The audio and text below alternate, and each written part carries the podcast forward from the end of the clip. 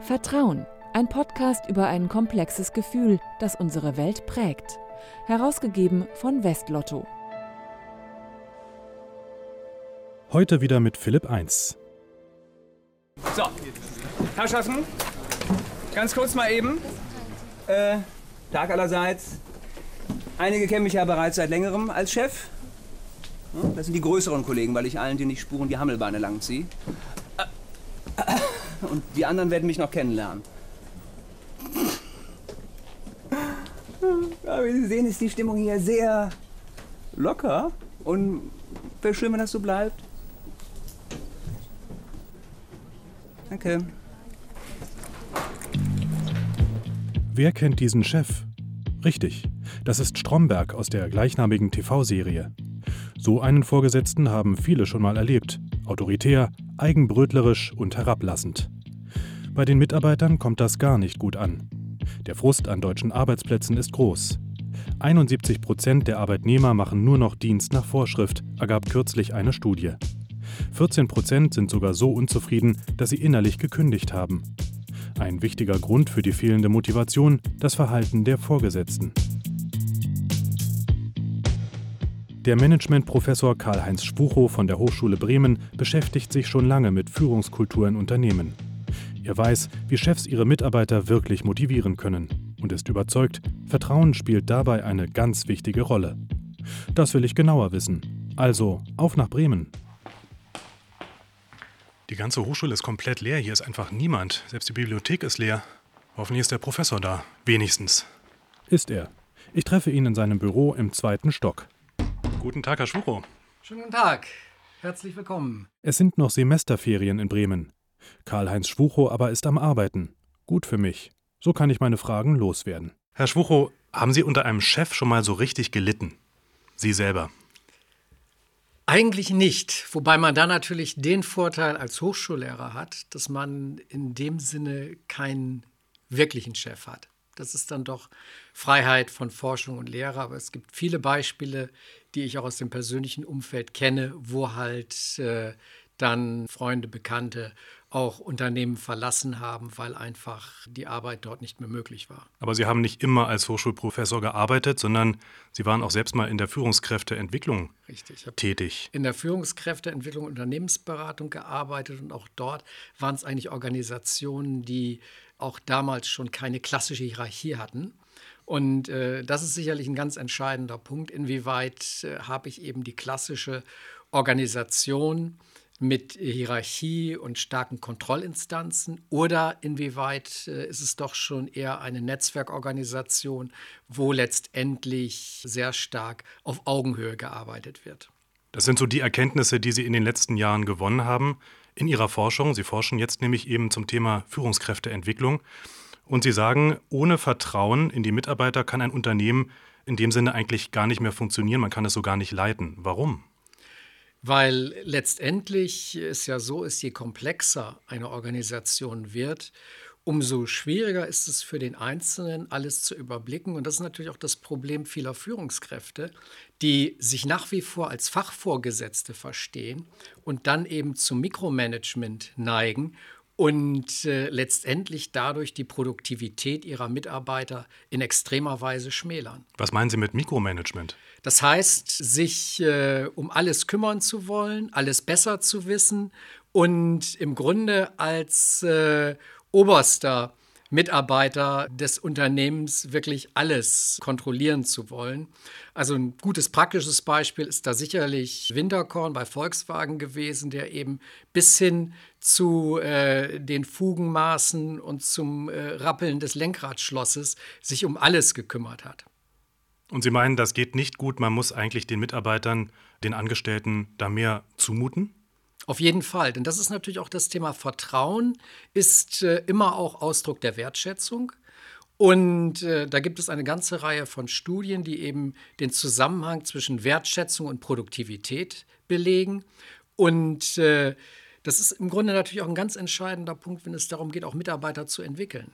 Denn nur indem ich äh, mich auf meine Mitarbeiter verlassen kann, kann ich selbst letztendlich auch als Führungskraft erfolgreich sein. Wie stelle ich denn so ein vertrauensvolles Miteinander in einem Unternehmen her? Das ist natürlich gerade in etablierten Organisationen die ganz, ganz große Herausforderung. Und es beginnt eben auch damit, wen stelle ich eigentlich ein?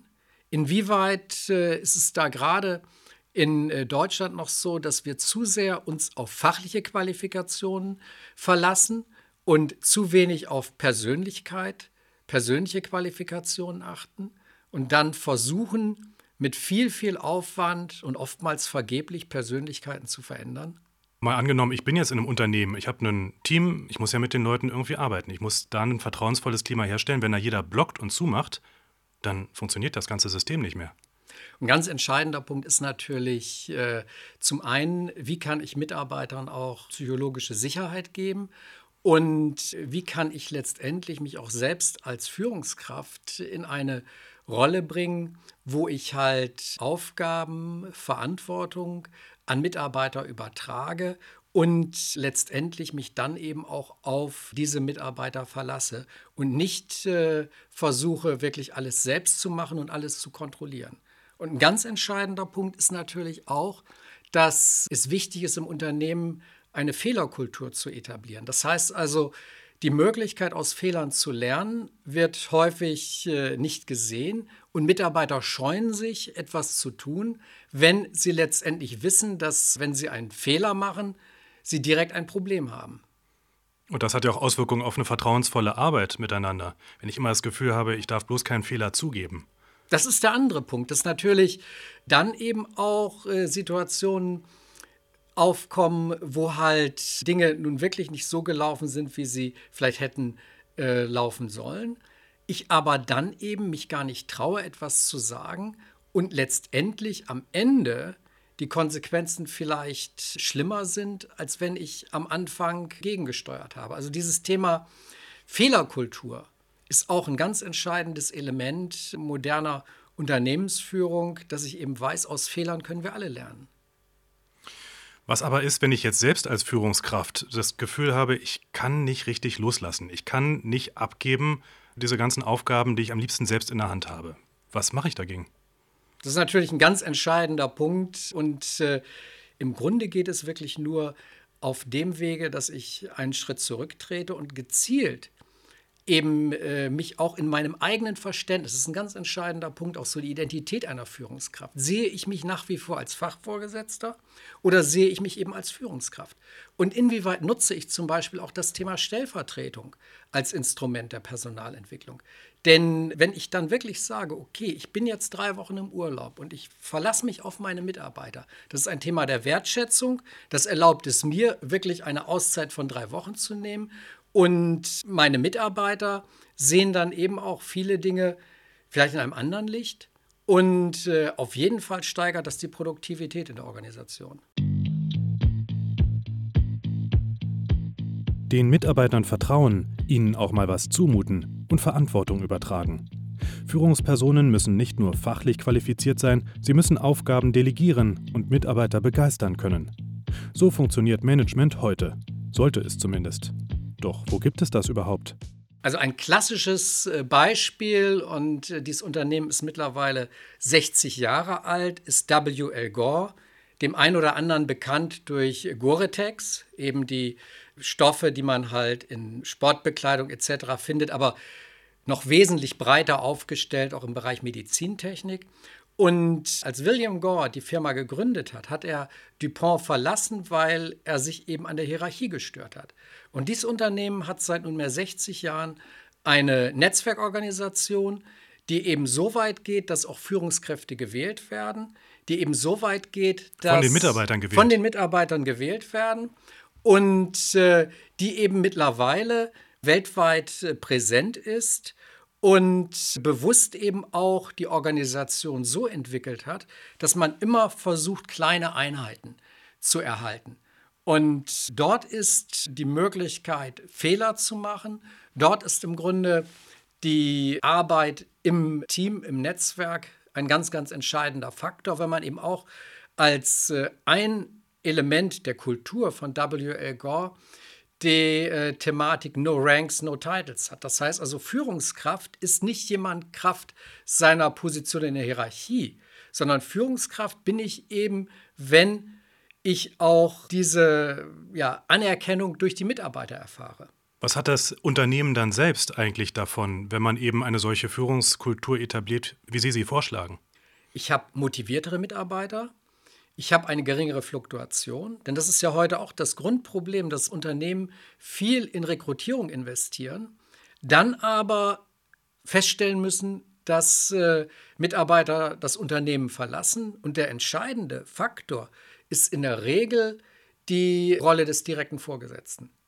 Und deshalb kann man nur sagen, wenn ich in Kultur investiere, hat das einen ganz, ganz entscheidenden Effekt für die Produktivität des Unternehmens, für Wachstum und gerade im Wettbewerb um gute Mitarbeiter muss ich ja die Potenziale, die ich habe, nutzen und ich muss sie auch länger nutzen als äh, immer nur wenige Monate.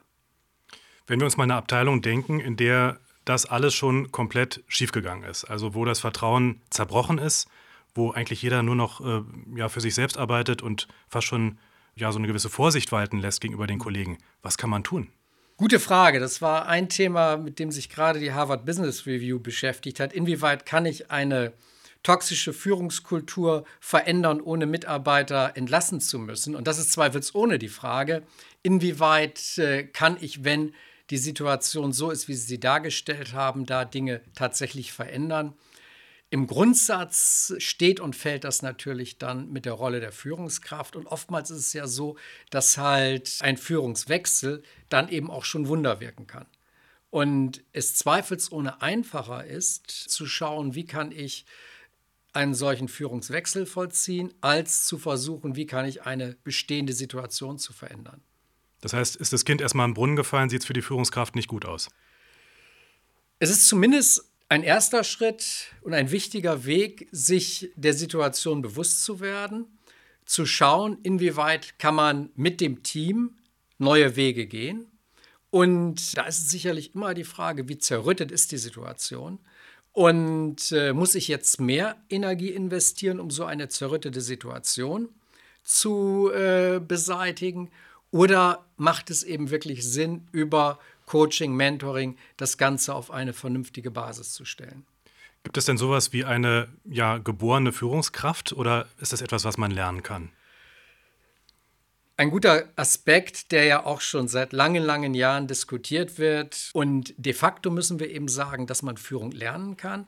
Das allerdings ist, wenn wir dann erst einmal im Unternehmen sind, häufig schon zu spät. Es war ja die entscheidenden Lernphasen viel, viel früher beginnen. Und auch da müssen wir uns fragen, was leistet eigentlich das Bildungswesen, beginnend bei der Grundschule, um wirklich auch diese persönlichen Aspekte zu entwickeln und wie können wir dann im Unternehmen das Ganze weiter fördern. Was sind denn so die wichtigsten persönlichen Dinge, die ich mitbringen muss, um eine Führungskraft zu sein oder die ich lernen muss? Ich glaube, ein ganz entscheidender Punkt ist letztendlich das Thema Empathie. Inwieweit macht es mir wirklich auch Spaß, mit anderen Menschen zu arbeiten? Und inwieweit bin ich auch in der Lage, mich selbst zurückzunehmen? Das ist sicherlich auch ein ganz entscheidender Punkt, weil die Führungskraft äh, von heute ist nicht mehr der, man könnte jetzt sagen, große Zampano, sondern ich muss mich wirklich als Teil des Teams verstehen.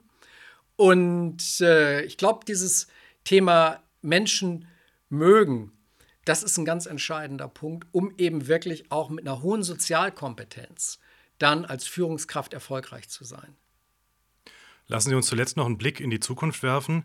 In den letzten Jahren hat ja gerade die digitale Arbeit sehr viel stärker zugenommen. So, das heißt, wir arbeiten dezentral, wir arbeiten vernetzt und online das, was Sie gerade beschrieben haben, also das persönliche Miteinander, das persönliche Gespräch an einem Tisch, wird ja weniger. Wie wird sich da also auch das Vertrauen in Führungskräfte verändern durch die digitale Arbeit? Das ist natürlich ein ganz entscheidender Punkt, weil der klassische Weg in der Organisation, wenn ich eben schaue, Kontrolle durch Arbeitszeiterfassung, Präsenzkultur, wo ich eben als Führungskraft auch immer sehen konnte, sind meine Mitarbeiter fleißig oder nicht?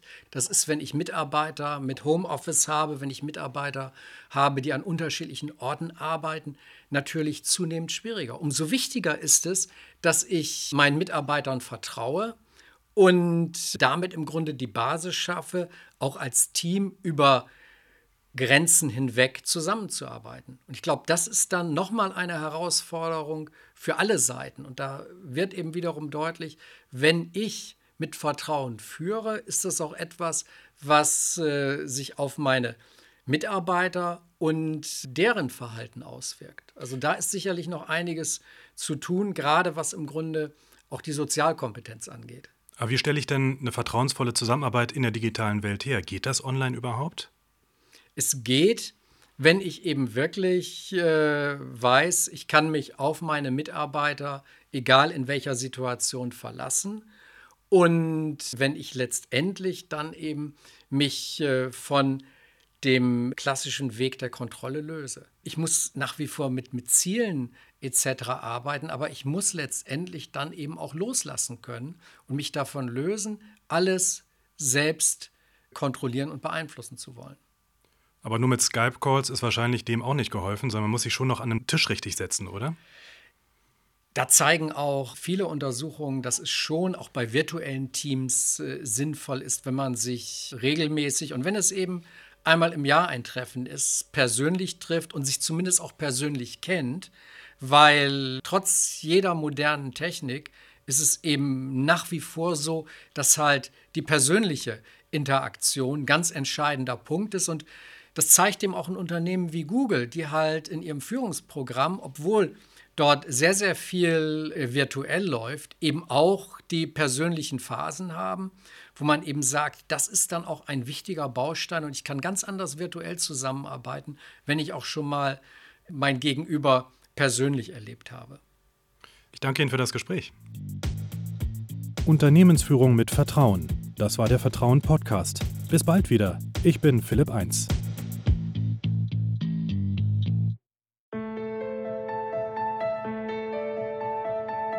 Vertrauen, der Podcast zum Blog von Westlotto. Mehr dazu unter www.vertrauen.blog.